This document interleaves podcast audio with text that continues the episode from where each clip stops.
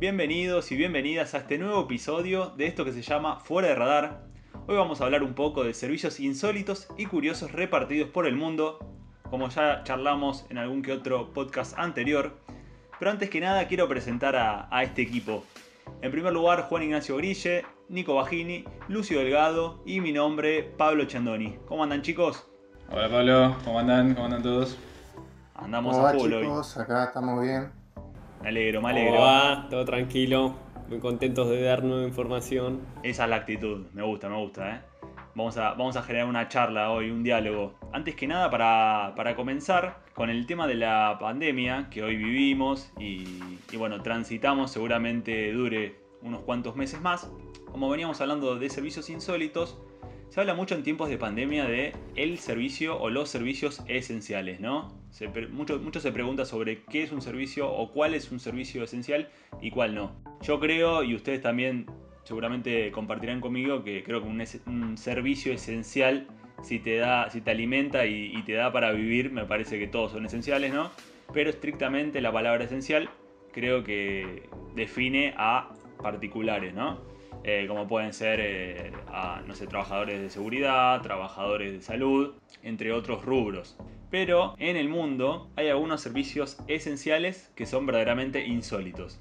Les voy a contar un poco. Por ejemplo, en Francia hay negocios especializados en tortas, vino y queso, que claramente se especializan ellos ¿no? en tener buen vino o buen queso, que son negocios esenciales. Hoy en día abren, ¿no? Como decir, bueno, necesitamos esto para vivir y tienen que estar abiertos.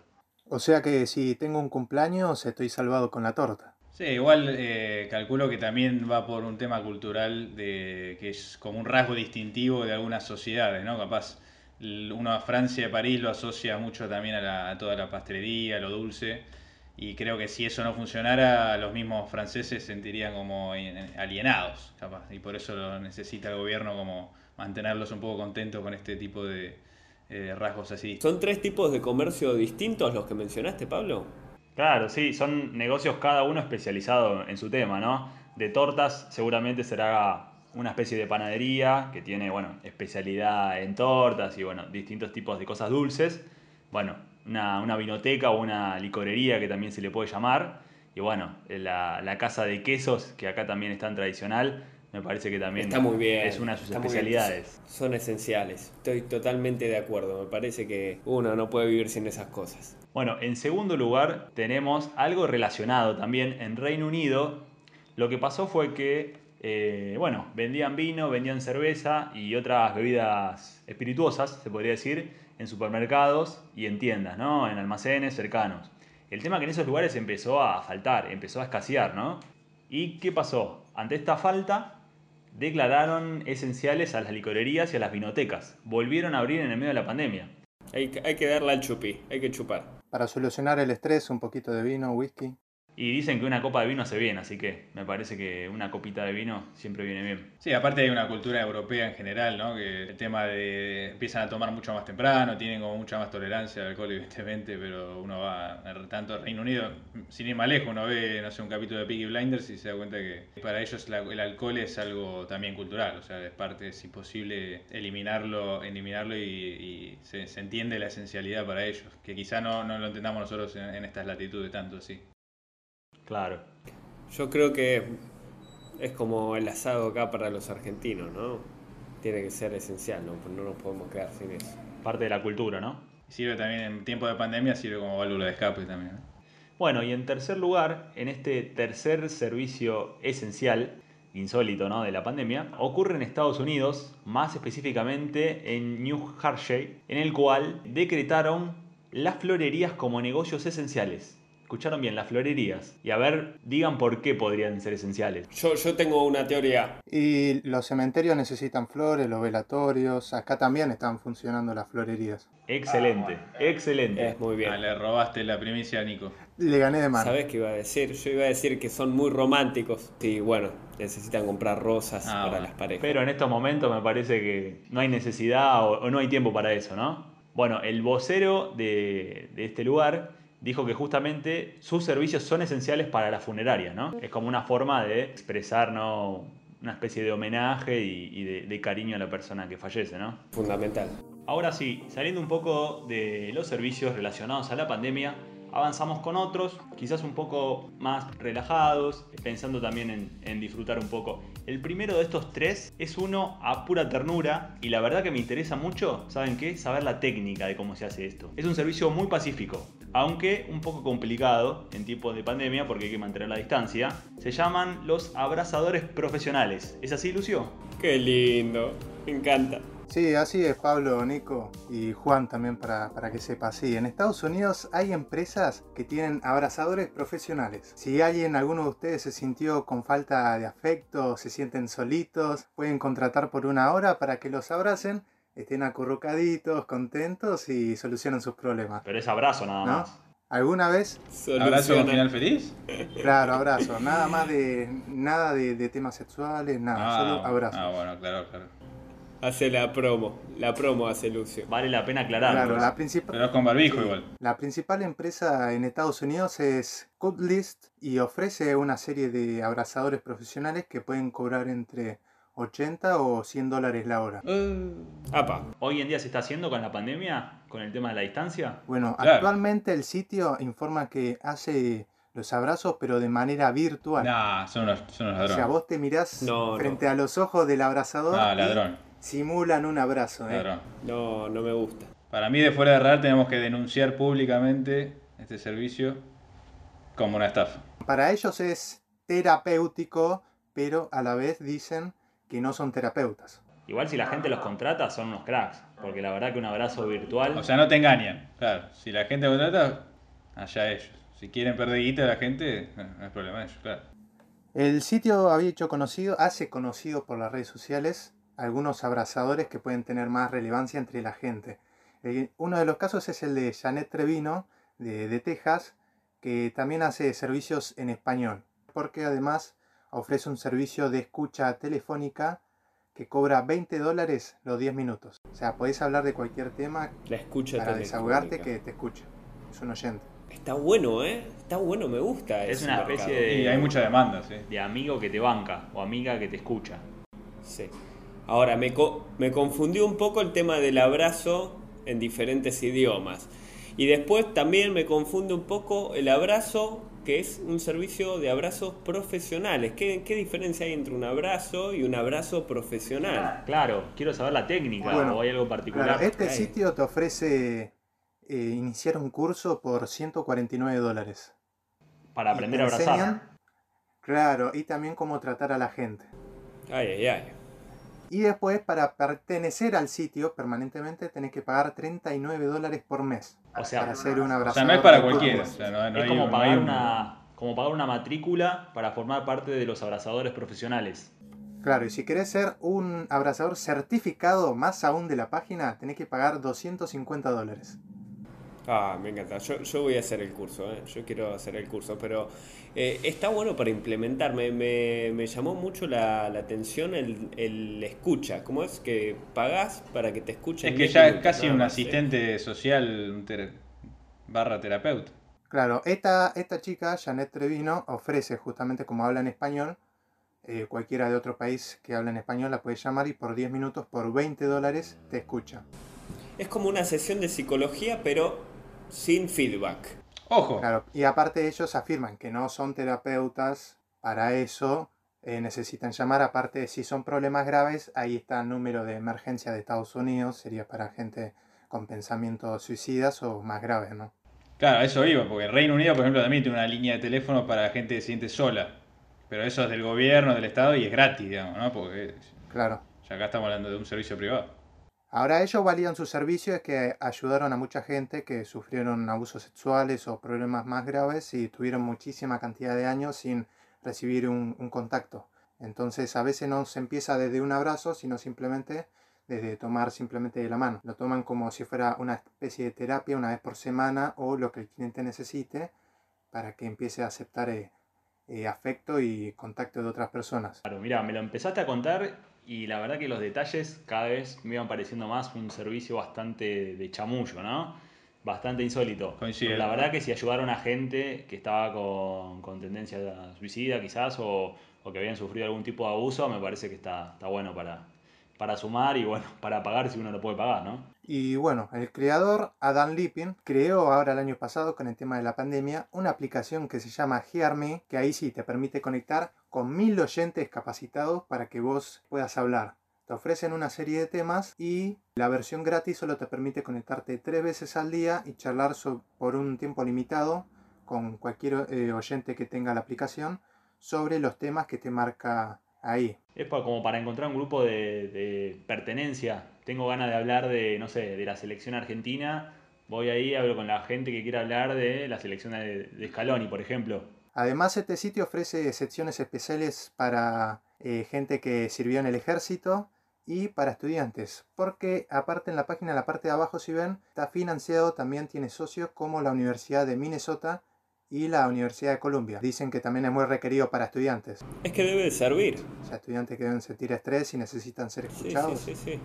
O sea, el objetivo de ellos siempre es poder comunicarse, que la gente genere redes de amistades y de, de grupos de pertenencia, al fin y al cabo, porque todos los Claro. servicios terminan en lo mismo. Y lo bueno es poder segmentarlo, justamente hacerlo lo más microscópico posible en cuanto a temas, ¿no? Que hay nichos para todo últimamente. Y bueno, también se ofrece un curso para ser oyente. Te ofrecen un curso de 45 minutos que cuesta 349 dólares. Y ahí te enseñan lo esencial para ser un oyente. Hacen guita para todo, ¿eh? Para El todo tema de tipo capacitación mercado. Claro. no tiene límite, ¿eh? Está Es- perfecto, está excelente. Y también eh, no solo existe esas aplicaciones, sino que hay otra que se llama Talk Life, que funciona hace años y es una comunidad para hablar de temas. Tipo como si fuera una red social. ¿De los mismos creadores es o es relacionada? No, no, es diferente, que también funciona en Estados Unidos. Es como, viste, a Reddit, uno sube un tema y puede- pueden comentar los demás. Sí, pero de manera anónima para que vos puedas hablar de tus temas, te puedas desahogar. pero sin revelar tu identidad en este caso. Claro, lo mismo, otra aplicación que se llama Bain Escape, que es un chat anónimo. Y lo mismo, también hay otra que se llama Therapir, que también dicen que no son terapeutas, que vos te unís a una charla con tres personas anónimas que te van a escuchar sobre lo, lo que vos quieras. Ok, bueno, hay para todos, para todos los Más que nada se hicieron conocidas, sí. Claro, se hicieron conocidas con este tema de la pandemia, para que la gente se pueda desahogar, ¿no? En este- Hacer en este- catarsis, ¿no? Y, te- Claro. y, y capaz pasar un tiempo sociable también, como una amistad muy efímera, pero en fin, co- como, como dice Pablo, un grupo de pertenencia al menos por un rato. Y sí, puede ver que haya gente muy solitaria o, o mismo cerrada y que prefiere hablar con gente que ni conoce, temas que capaz a un conocido, eh, a un amigo no le, no, le, no le quisiera contar. Así que ya saben, si quieren hablar de algún tema específico y no encuentran con quién charlarlo, pueden entrar eh, en estos servicios que van a encontrar a la persona indicada, ¿no? Se podría decir un, se podría decir que es como un Tinder para hablar de algo particular con alguien. Lo podríamos resumir en algo así. Sí, Bueno, y para pasar a un segundo servicio bastante insólito, pero también para relajarse un poco y disfrutar, como le gusta a Nico, vamos a hablar de la bicicleta cervecera. ¿De qué trata esto? Viajamos a Europa un rato y para disfrutar, decías vos, Pablo, más que nada para chupar, porque esto es una bici, es un bici bar de cuatro ruedas donde pueden pedalear hasta 18 19 personas, viajar y recorrer una ciudad, hacer un poco de turismo mientras te vas tomando una birra y charlando, pero pedaleando también, ¿no? Es una mezcla entre deporte y bar y recorrido turístico. es como el carro que podés alquilar, viste, en los parques, que vas con amigos y vas pedaleando. Sí, el de, las pla- el de la playa, por ejemplo.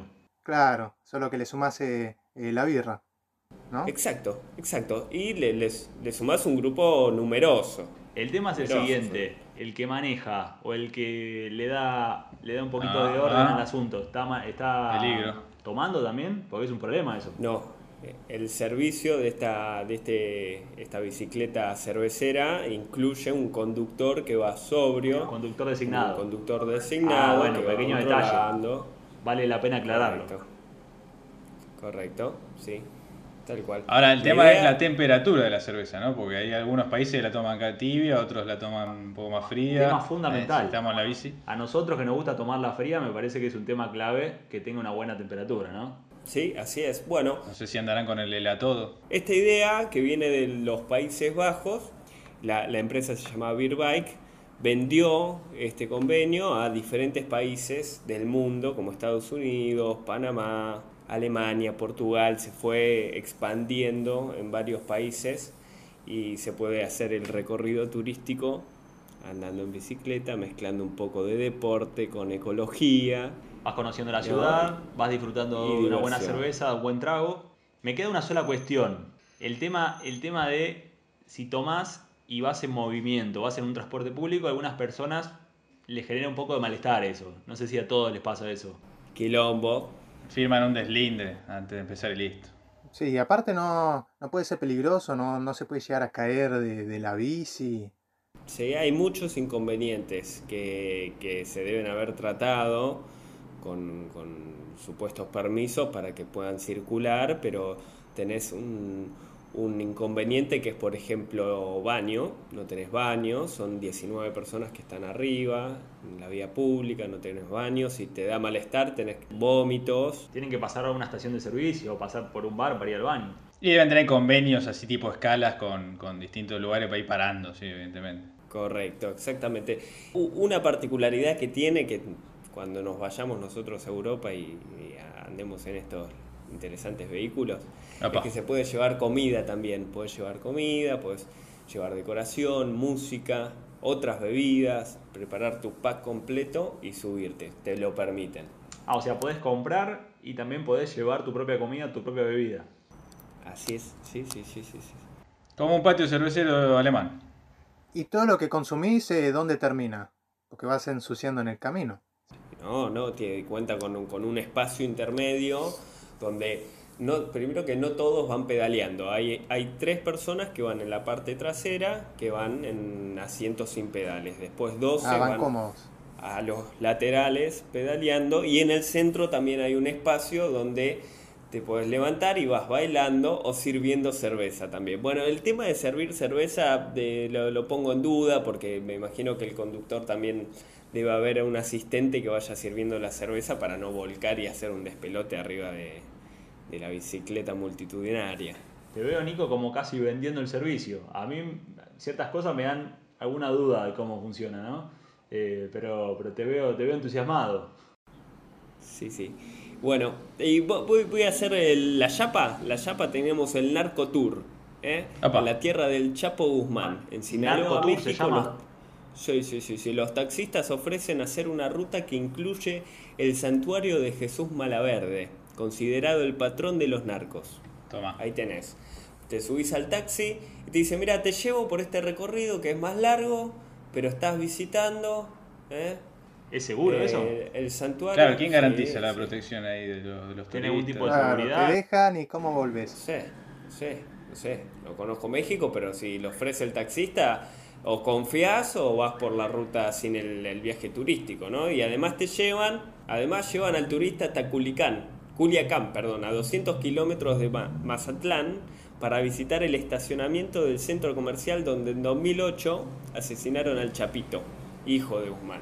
Claro, Culiacán también eh, es se hizo muy popular el último tiempo, los últimos años, porque ahí están los Dorados de, de Sinaloa, en Culiacán, Ah, que era el equipo que dirigía De- Diego Maradona Diego. cuando fue DT, allá en México. Así que bueno, tiene bastante fama por eso. No creo que el recorrido tenga algo que ver con Maradona, ¿no? Y en cualquier momento lo agregan ahí. sí. Una Lo suman, lo suman como parte del recorrido del Chapo, ¿no? Olvídate. Tal cual es un, un- una tajada más que hacen los taxistas ahí, que te llevan a hacer un, un viaje turístico. Bueno, entonces Yo dos pediría servicios. taxi blindado, por lo menos. Dos servicios. Por un lado, para relajarse y conocer un- algunas ciudades de Europa, algunas ciudades de Países Bajos. Y por el otro, un poco más de, de turismo, en especial con el Chapo Guzmán, ¿no? Conocer un poco de sus, de sus puntos y de sus lugares en los que, en los que estuvo presente y en los que también eh, vendió bastante droga. El ¿no? narcotour. El narcotour. El narcotour, tal narco- cual. El, el narcotaxi, ahí tenés. Bastante polémico, ¿eh? Bueno, ahora para, para bajar un poco, vamos a ir a un, tema quizás un poco más serio. Puede ser un poco más serio, o no, depende de cómo lo tratemos, ¿no? Pero bueno, a algunos famosos seguramente les vendrá muy bien. Se trata de empresas que borran el pasado comprometedor de los famosos. Entiendo que es en las redes sociales, ¿no, Juan?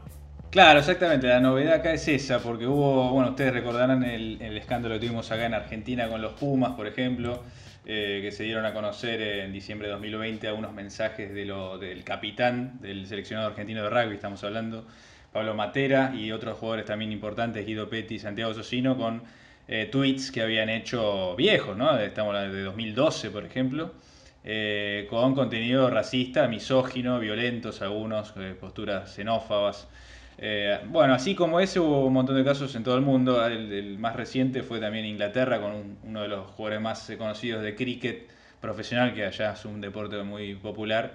Eh, y la Junta de Cricket de Inglaterra lo suspendió al, poco tiempo de debutar con la selección, eh, también por darse a conocer tweets viejísimos, de también de 2012, con contenido racista y sexista eh, xenófobos de, este, de, esta línea. ¿no?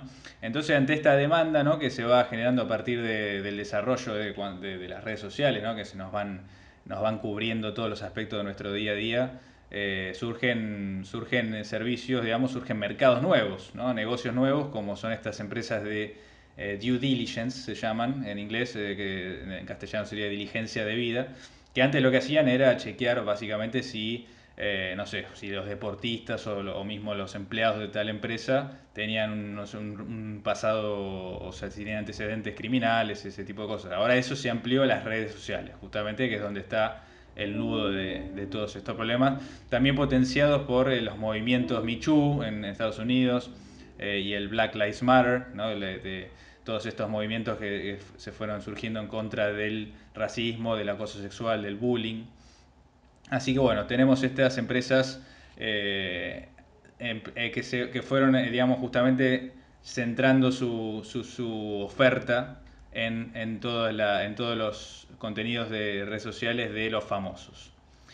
Y ahora alguien que puede pagar el servicio, pero no es famoso. O sea, ¿lo puede adquirir, contactar a la empresa y pedir lo mismo? Sí, sí, son empresas que hacen un poco de todo. Lo que pasa es que se fueron especializando y cobran obviamente una tarifa superior para entidades deportivas, ¿no? como federaciones deportivas eh, en todo el mundo, sobre todo en Estados Unidos y en el Reino Unido, de fútbol o de, fútbol americano incluso. Eh, que, o sea, la diferencia es justamente las tarifas, ¿no? Estamos hablando de, costos mayores cuanto más eh, alto sea el perfil, pero se fue expandiendo con la pandemia también, con, con el tema de, de, contratar de vía remoto, trabajo remoto y toda la contratación que se hace de forma remota en todos los sectores, no solo en el deporte, sino que en todas las industrias, eh, empezaron a, digamos, a necesitar que este, este chequeo que se hace de los empleados, antes de los mismos empleados que ya tienen contratados, pero sobre todo de los que van a contratar, eh, que se expanda no solo al, a lo básico, ¿no? de los papeles, digamos, de la FIP, eh, lo que sería nuestra FIP, o los papeles burocráticos más comunes, se expanda hacia Twitter, hacia Instagram, hacia Facebook, para ver si hay algo algún material que eh, les pueda causar un problema de reputación. ¿no? O sea que básicamente ellos identifican en las redes sociales eh, la compatibilidad, eh, si se quiere, cultural con las, con las, con las empresas y evitarse un, problema a futuro si se llega a dar a conocer en un momento. sobre todo, bueno, justamente, ¿no? al ser, al ser si se trata de personas famosas, deportistas, eso tiene un nivel de viralización enorme que generaría un problema de, reputación eh, muy, muy difícil de revertir. Claro. Pero bueno, sí. Primero me, sale un comentario que es, seguramente eligen famosos también eh, por el tema de, la cantidad de plata ¿no? que pueden, pueden pagarle a esta empresa, seguramente harán, harán la diferencia en esto.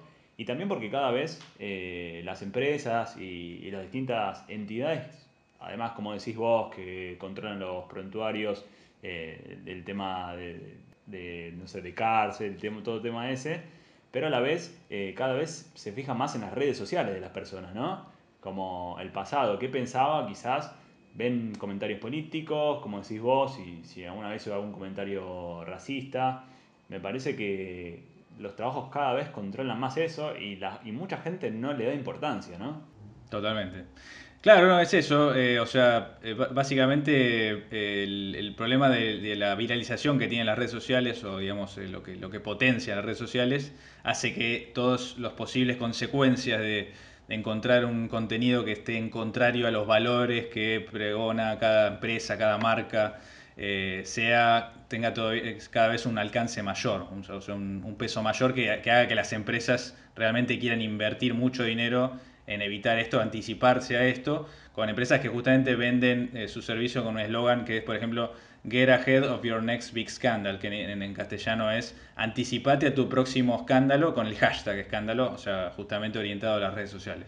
El famoso, sea cual sea el rubro, deportista, artista o el que se encuentre, tiene que cumplir un rol de comunicador también, ¿no? Que es muy importante tener criterio, tener eh, anticiparse, como decís vos, a los comentarios que pueden llegar a muchísimas personas y, afectar de esa manera. Yo creo que muchos respetan el, tema de, bueno, un poco la moral y un poco el tema de la ética, como decir, bueno, soy un comunicador, soy una persona eh, que es un referente para cierta cantidad de gente y pienso antes de, decirlo o volcarlo en las redes sociales. Pero un referente, tal cual. hay muchas personas, famosos, eh, humoristas, la, el rubro que quieras, eh, que dicen yo soy así, yo hago estos chistes, o yo digo lo que digo y acépteme como, como sea.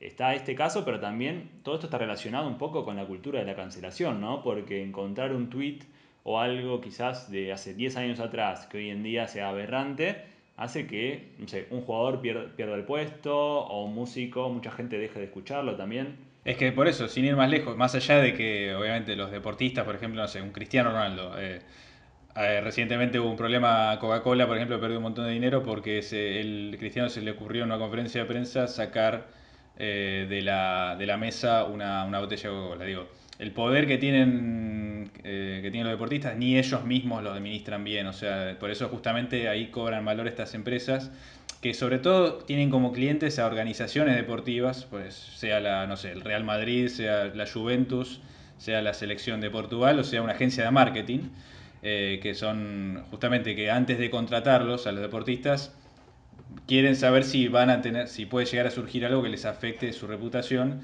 y que vaya en contra de justamente de los valores que siguen, que siempre, eh, no sé, por ir a hablar de los Pumas, no sé, los Pumas, por ejemplo, está haciendo una campaña en contra del racismo y que le salga al día siguiente un, el capitán de los Pumas con un tuit racista, eh, obviamente que es, una, es un cóctel explosivo. Por eso están cobrando mucho, mucho valor estas empresas. Por nombrar algunas, hay una que se llama Neotas. Eh, están sobre todo eh, con mercado em, en Estados Unidos, en, Europa, en Medio Oriente, no tanto en Latinoamérica, por lo menos no, no llega a encontrar. Que tienen, eh, hacen monitoreos regulares directamente sobre los, los deportistas profesionales y que usan ya tecnologías más avanzadas, usan machine learning, usan técnicas de códigos abiertos para, para acceder a un montón de información eh, si tienen lenguaje racista o no, o porque para no estar buscando, digamos, tweet por tweet, ya tienen directamente diseñaron programas que, que, van haciendo el rastreo automático y después ya la decisión para eliminar esa información de una manera discreta, lo más discreta posible y no dejar rastro, ya lo hace también con la, con la ayuda de un análisis humano. ¿Dijiste, el eh, valor, ¿Dijiste el valor de estos servicios? Es que no pude encontrar eso. Eh, varían, sé que varían muchísimo según la. El, o sea, es como que no, no hay un precio. Porque obviamente al, ser Cristiano Ronaldo es como que el precio lo, negociamos por ser Cristiano Ronaldo. Si es este el Pulga Rodríguez, digamos, del, eh, de Colón, eh, o sea, es como muy personalizado. Según, cada persona, según, cada famoso. Según el alcance que pueda tener. Claro, no está tan cuantificado como uno podría pensar que está cuantificado según los números de seguidores, según, pero no, es como que está, se, negocia, se negocia según cada figura.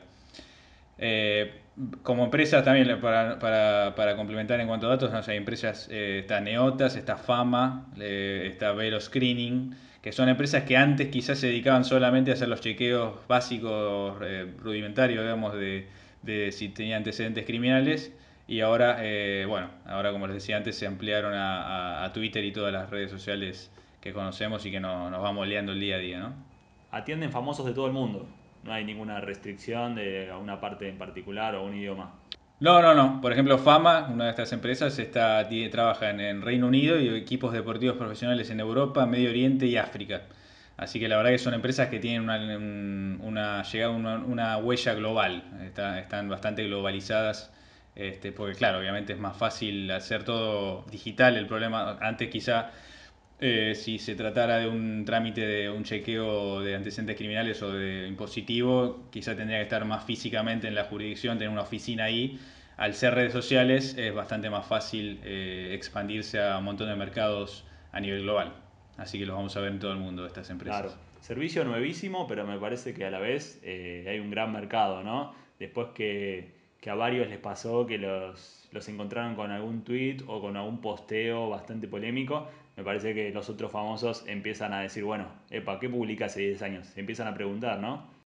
Y evidentemente, es lo que decía, con los movimientos que fueron surgiendo cada vez más en, en, cuanto al feminismo, en cuanto al, a la perspectiva de género, eh, eh, queda mucho más en evidencia, digamos, contenidos que quizá uno, eh, mucha gente, digamos, le pasa, muchas de estas figuras conocidas, le pasará que hace 10 años eso quizá era más, había otro tipo de tolerancia o era más, pasaba más inadvertido y, entonces uno quizá mismo, ellos mismos no lo deben ni registrar, por eso, por eso acuden a estas empresas para buscarlo, que, con incluso tecnología avanzada para, para poder detectarlo este, lo que antes en su momento quizá había pasado totalmente disimulado. Perfecto. Eh, y lo el último dato que te quería aportar es eh, llevado más a, no tanto de los famosos, sino al, caso de la contratación laboral de forma remota, eh, que hay expertos jurídicos que dicen que hay empresas que cada vez más lo están haciendo las empresas en general en, en, un montón de rubros, no solo para famosos, y que hay un problema que puede surgir en cuanto a la discriminación por sexualidad, por género, por religión, si es que las revelaciones que hacen estas empresas que rastrean en las redes sociales influyen directamente en decisiones de contratación. O sea, no te contrato porque tuiteaste eh, que, te, o sea, que, sos católico, o sea, o, que, o algo a favor del catolicismo o algo a favor del judaísmo, lo que sea. Eh, entonces ahí puede haber un problema ya jurídico eh, que puede derivar en denuncias por discriminación en, en, cuanto al mercado laboral en general. Perfecto. Bueno, la verdad que muy interesante. Muchachos, terminamos este capítulo, pero para cerrar, algunas cosas para decir, que siga habiendo abrazadores, aunque sea con barbijo en este tiempo, que haya birras para, para compartir y charlar un rato, y también tengan cuidado con lo que comparten en las redes sociales, que no los comprometa a futuro y tengan que contratar una de estas empresas que seguramente baratas no son. Brindo por eso, brindo, brindo arriba de una bicicleta por eso. Y a ver si grabamos un fuero de radar eh, andando en bici con una, pinta, ¿no? Uy, mirá, una grabación en vivo arriba de una bicicleta. Estaría bueno. Sí, sí, sí, Bueno, estén atentos que pronto se viene un nuevo episodio.